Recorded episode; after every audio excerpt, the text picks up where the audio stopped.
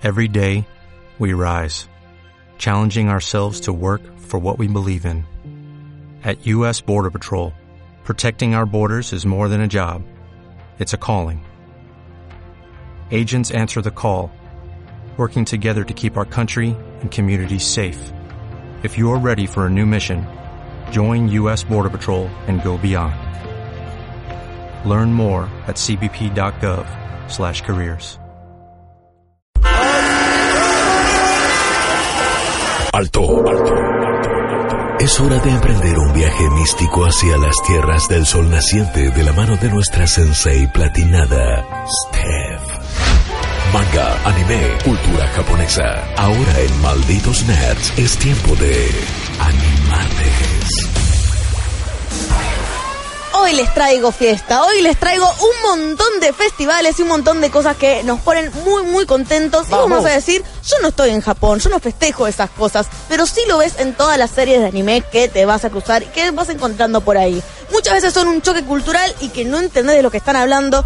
Muchas veces tenés a quizás el traductor amigo que te puso una notita al pie y te dijo, y mira, la ceremonia de Roberto Carlos es cuando se menciona y se bautiza a alguien con alguno de esos dos nombres. Y eso está copadísimo, pero necesitamos saber de estas pequeñas informaciones como para también entender mucha de la narrativa de un montón de videojuegos, No me anime y mientas manga. con esos detalles, porque después nosotros te creemos que está la festividad de Roberto Carlos. Hoy no es Viernes Tranca. Ok, Viernes bien. Tranca me doy licencia. Bien, fantástico, vale. Después Adriana me reta, ¿cómo le vas a decir eso a los chicos, pobrecitos? Porque No te conoce, Adriana, eso es lo que pasa. Así me criaron, Adriana, ¿qué voy a decir? Tengo un montón de fiestas, tengo ocho fiestas, quería hacerlo impar.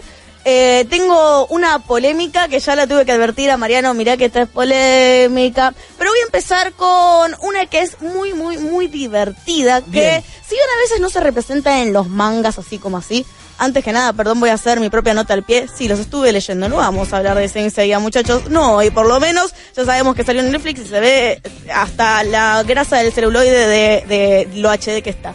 Eh, pero mientras tanto les vamos a hablar de esto que es muy, muy, muy divertido. Como algo que se llama el Era Vitori. Que esto te va a interesar a vos, Rippy, más Ajá, que nada. ver. Porque la ceremonia de... es como el... em, ¿Los útiles escolares? Oh, esta es una que salió mal, de hecho. Es una occidental que salió muy, muy mal. Pero es de entregar y de elegir. Ajá. Contame, porque vos tenés una idea. de No, no, creo que la conozco, pero contá la voz. Esta, por, por el video me di cuenta. Es como que le dan a Claro. los bebés a elegir su futuro, una cosa así, ¿no? Claro, es como una manera de ver simbólica de cómo va a ser el futuro de tu hijo, de Ajá. tu bebé. ¿Esto a qué edad de- lo, lo hacen?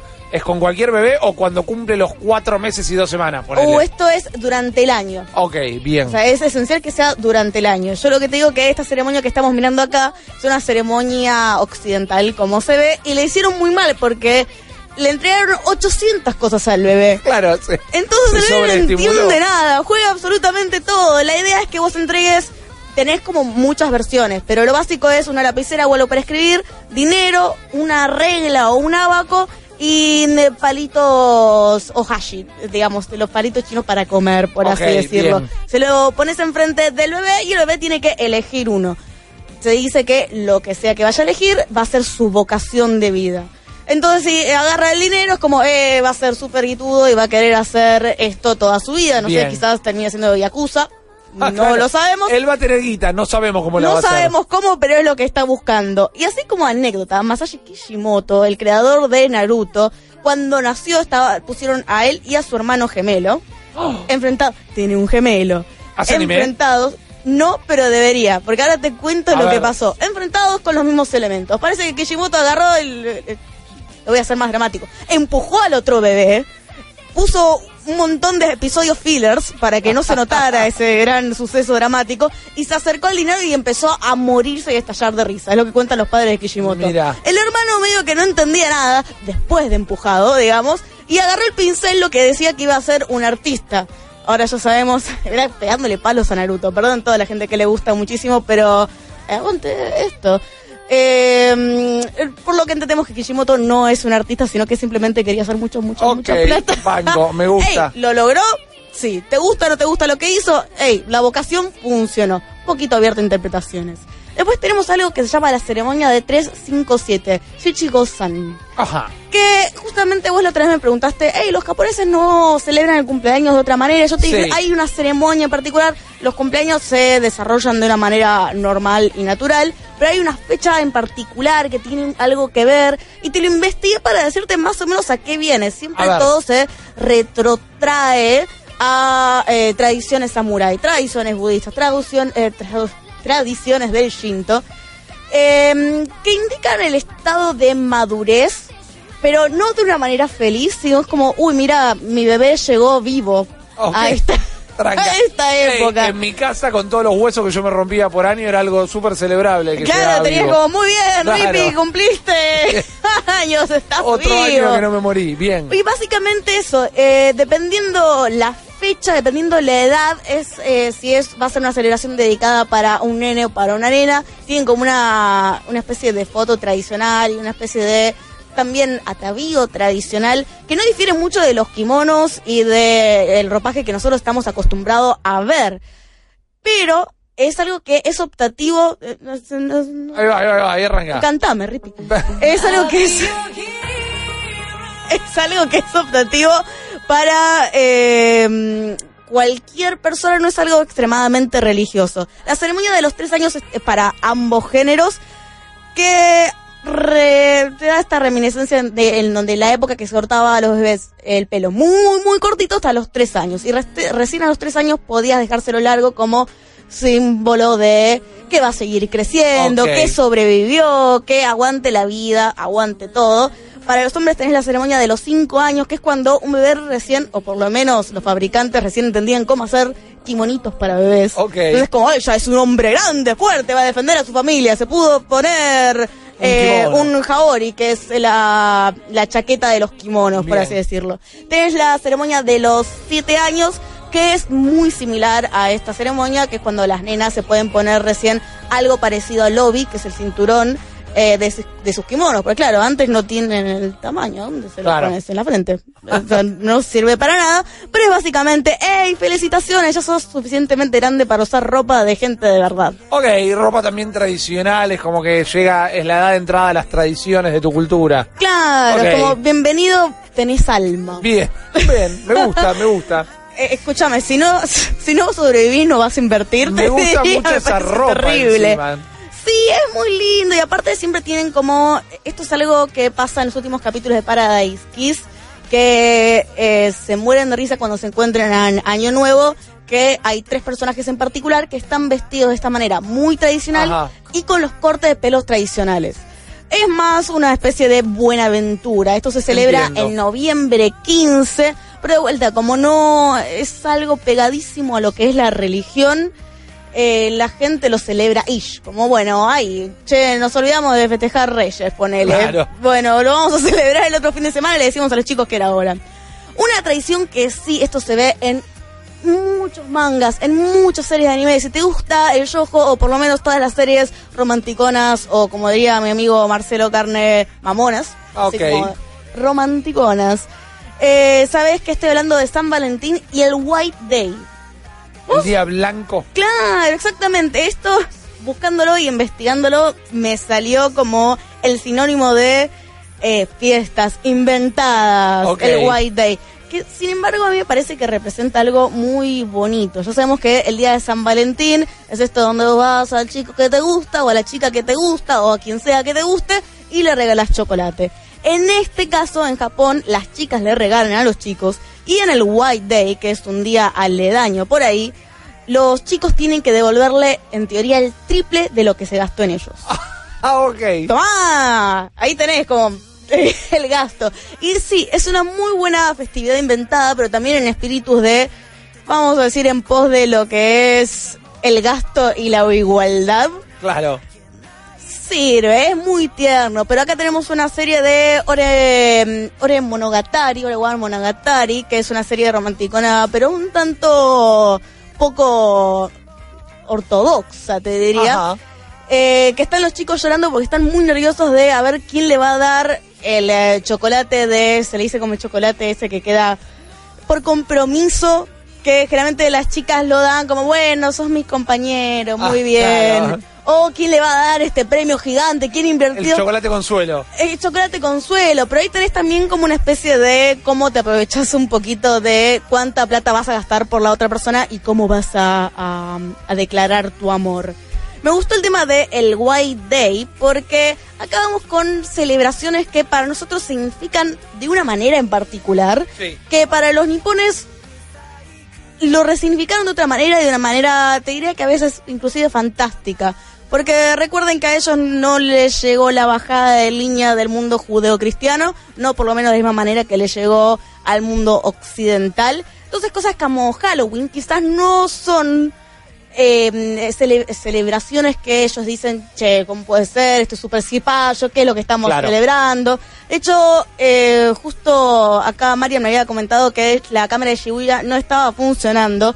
Quizás sea por esto en particular, muchas, muchas, muchas personas se reúnen en Halloween, en Shibuya en particular, para disfrazarse, todo lo que es trick or treat, de ir y pedir Sí. caramelos, un poco que no existe más allá en las salitas de jardín y mm, la celebración y se ponen todos muy muy muy borrachos. Ah, bueno, Y Rippy, vos un, viste un- que un martes cualquiera en Japón. un martes cualquiera en Japón y creo que la gente no no puede agarrar el concepto de los borrachos que se ponen que vos ves en un subte están todos caídos de borracho y acá capaz que uno se cuida un poco, al menos que, no sé, ven- vuelvas de Ramos Mejía o un sábado a las 3 de la mañana, que Mm. ahí no se cuida nadie. No voy a decir que está basado en un hecho real lo que Claro, está que contando sucedió. Steph. No, no, no, pero que de repente ve que la gente está bastante entonada. Esta gente está directamente muerta a las 11 de la noche, así que imagínate muchos, muchos borrachos en el Shibuya Crossing.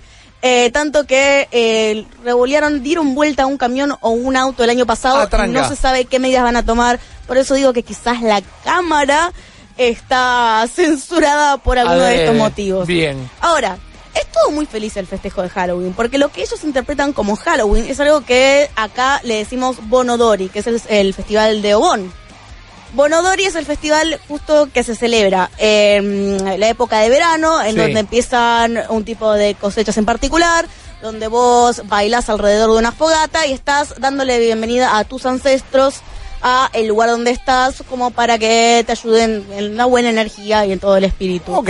Nosotros tenemos un video de la Bonodori que se festeja en La Plata, acá en Argentina. Tenés un montón de lugares donde se festeja la Bonodori. Es hermoso y haces exactamente esto. Esto, esta gente que está bailando el meñadito es Sí, es Bien. increíble. Yo estuve ahí muchas, muchas, muchas veces. El lugar es enorme. Estén atentos porque salen un montón. No estoy haciendo publicidad para ningún lado. Hay un montón de buses que salen para La Plata. Bien. Para. mm, ahora se me fue el nombre, pero tenés un montón de aledaños donde hay colectividades japonesas que festejan la Bonodori. Y es un lugar, un recuerdo y un festival súper bonito. Eh, y aparte, medio que te mueves y bailas un poquito. Ay, yo puedo a- adherirme a eso. Tengo algo muy, muy curioso. No puedo creer que pega esto. Va muy bien, ¿no? va, ahí va. Se armó el cumpleaños de 15 en La Plata. Multitudinario. Entra. Que venga la abuela, que venga la tía. Entra muy bien. Entra muy bien. Es increíble. Mil disculpas. Había que hacerlo. Ahí va. Ahí en cualquier momento entra la pata prendida a fuego y empezaba a re- a repartir los sanguchitos. Vienen los espíritus, ¿viste? Fantástico. Dame otra festividad, por favor. Te doy la festividad de Navidad, que Bien. para los japoneses esto significa absolutamente nada. Porque no es la religión que prolifera Claro. el cristianismo, así que me. Ahora, ¿por qué es importante? Porque es el día en que vas a pasar eh, con tu novio, con tu novia, con tu lo que sea relación amorosa, un día privado. También vas a pedirte un convito de una línea de restaurantes que fabrican pollo frito. Exactamente. Eh, que es el convito especial para Navidad. Esto es, fue un fenómeno tan, tan, tan fuerte y extremo que se analiza. Esto empezó en diciembre de 1974 y que se analiza porque dice, bueno, claro, no había ningún restaurante, no había ninguna cadena que aprovechar este vacío que había entre Japón y Navidad. Y entonces los japoneses comen pollo frito. Es un clásico, ¿cómo vas a decir que no? Y acá tenemos una publicidad en donde Goku nos está vendiendo de estos convitos. Aguante lo que te trae el convito. Vale, está re lindo el termito ese. Ah, bueno, eso es una luz, termito, no sé qué es, está, es excelente. Pero mirá lo fuerte e influente que es, eh, o por lo menos mirá qué buena pata publicitaria agarraron los de esta marca, Mal. que se adueñaron de una fecha. No es Navidad, sino tienen pollo frito. Esta me la sabía porque inclusive tienen combos especiales para Navidad y la gente reserva con anticipación la caja navideña de Claro, ¿cómo te vas a quedar? ¿Cómo vas a celebrar Navidad sin... la caja navideña de Claro, es pollo como frito. el, no sé, matambre para Yo me reprendo a esta, ¿eh? porque a mí, hoy, hoy discutíamos con Guillo, no me gusta la comida navideña en general, no entiendo por qué tenemos que comer comida pesada como si estuviéramos viviendo en la tundra Rusia, rusa, sí, hace 40 grados Como, a la esto sombra. lo hizo acá. la abuela y no sabes si la- el año que viene va a estar la abuela. Eso es italiano. De culpa, es como vos A comés. ¿eh? pleno, pero me como un pollito frito. Sí, y aparte también tenés como diferentes... Sí, y si es picantoso también. Es verdad. Pero tenés diferentes tenores. Tirame una festividad más, Steph, Te porfa. puedo tirar... Quieras. ¿me dejas tirarla? Marian Ok. me dice que sí. Sí, bueno, polimiquísimo. Eh, Eh. Esto fue un arreglo entre la producción y Steph. No me hago cargo, es lo único que quería decir. Vamos. Yo lo que les voy a contar es de algo que se celebra, es un festival que ya no es chiquito, se hizo bastante grande, se hizo bastante popular, se hizo viral, que es el Kanamara Matsuri, que es el festival de el falo de hierro, básicamente. El palo de hierro. Es el palo Tengo de 13 hierro. años, pero me sorprendiste, no, me No. esperaba. que es, es muy bizarro y es excelente. Yo fui a este templo para ver si era real. Esto está al lado de un jardín de infantes. Hasta que nada. Bien. Lo cual me parece súper extraño. Pero claro, es un templo sintoísta, sintoísta que en realidad lo que te está queriendo, está celebrando es el tema de la no discriminación. Hay madres que van a ese eh, templo para pedir que sean más fértiles, que puedan tener mucha familia. Ajá. Hombres también que quieren tener su familia. E inclusive, en su momento, históricamente, se decía que muchas prostitutas iban a este templo como para rezar, no tener ningún tipo de enfermedad venérea. Ok. El tema es que esto se hizo tan popular y también con la interpretación occidental que se terminó te- eh, transformando en un lugar que defiende todos los derechos LGTB, lo cual me parece excelente. Entonces ahora es mitad eh, festival que te venden un montón de llaveritos que a la abuela y a la tía le harían reír como, mira que me regaló la nena.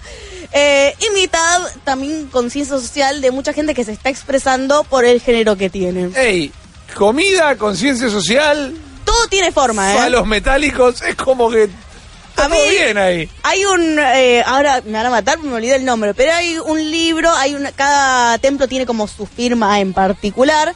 Eh, yo tengo el librito de este templo que tenía dos firmas y me dibujaron dos falos metálicos. Bien. Y también lo que ellos interpretan que es un órgano genital femenino que parece una remolacha. No sé de dónde lo sacaron. Eh, bueno, es todo. Claramente no lo vi. Y viste cómo son con los vegetales, ellos, todos los nombres de Dragon Ball. ¿Dónde está este templo en particular? Este templo está en Kanayama. Ok. No, perdón, Kawasaki. que- Algo con K. Bueno. Kawasaki.